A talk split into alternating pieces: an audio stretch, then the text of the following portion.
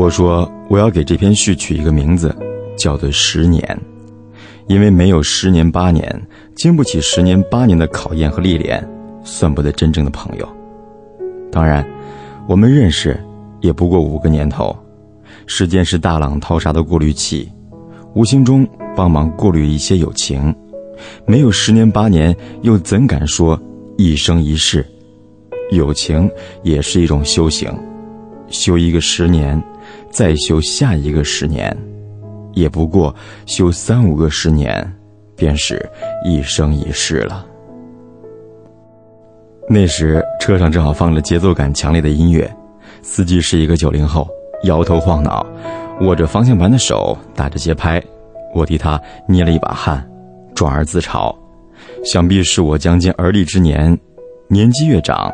胆越怯，年少时爱开快车，专门找那种危险的距离穿过去以示能耐。如今哪有这等勇气？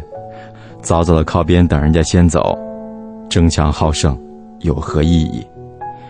不过是往末路上走得快了一点儿。从胆大包天到温和隐忍，用了十年时间。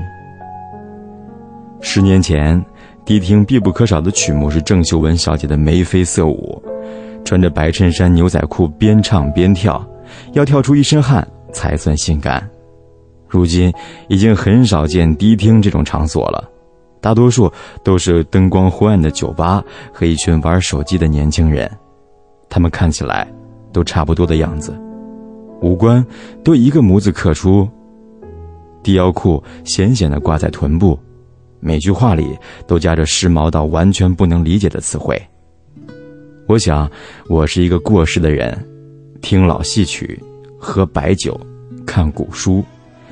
年轻人玩的东西有一大半都不懂，但是不要紧，这世上有一半人不能理解另一半人的快乐。我有个朋友更过时，他说他只看死人的书。甚至明清以后人写的字，都不看了。过世的人都有一些常人无法理解的傻气愚蠢的行为。我以前就爱问朋友一个愚蠢的问题：你说我们会不会是一辈子的朋友？他用张爱玲的话回答我：一生一世，我们说了不算。数年后，我喝了酒，旧话重提。他说。我们快三十岁了，不要问别人要承诺和依靠，要相信我命由我不由天，一生一世不是别人说了算，是我们自己说了才算。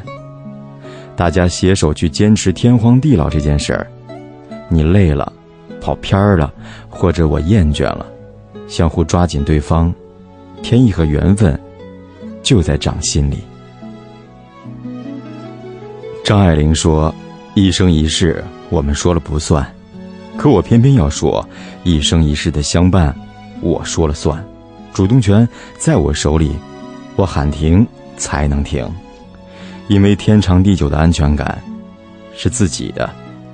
天长地久的爱情或友情，值得施予者拥有。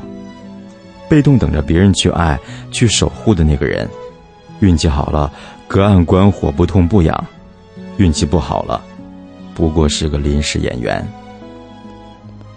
后来我又发短信给他说：“我改主意了，这篇序叫做‘一生一世’。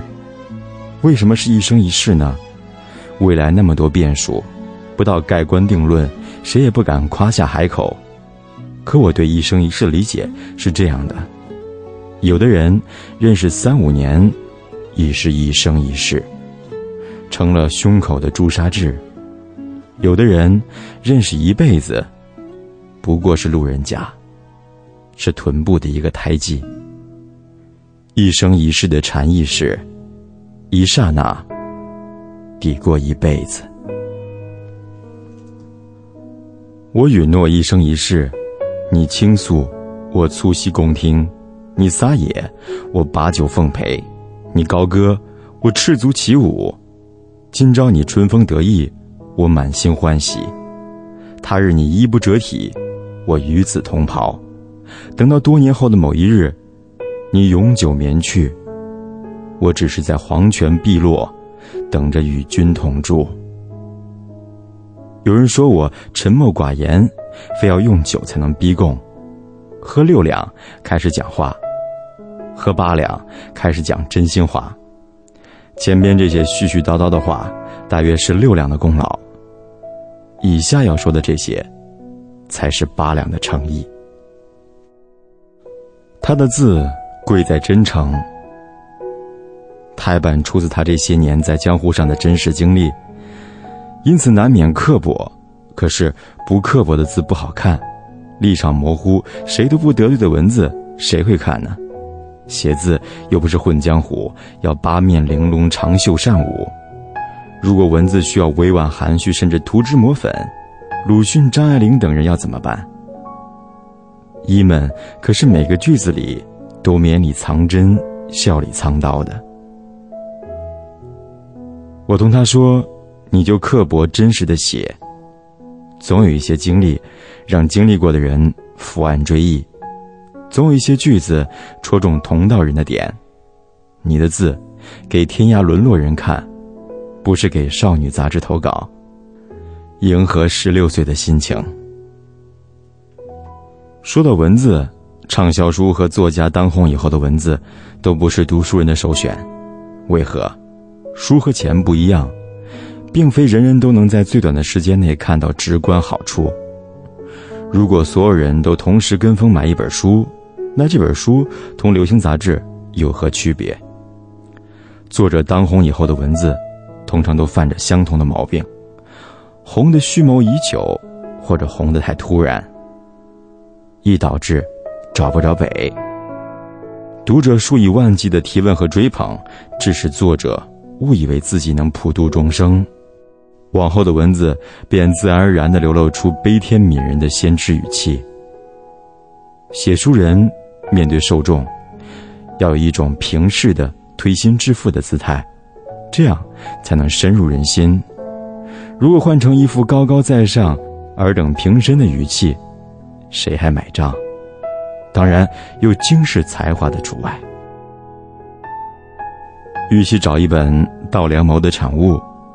为什么不去翻一本纪念册，在别人的回忆里重温曾经的自己？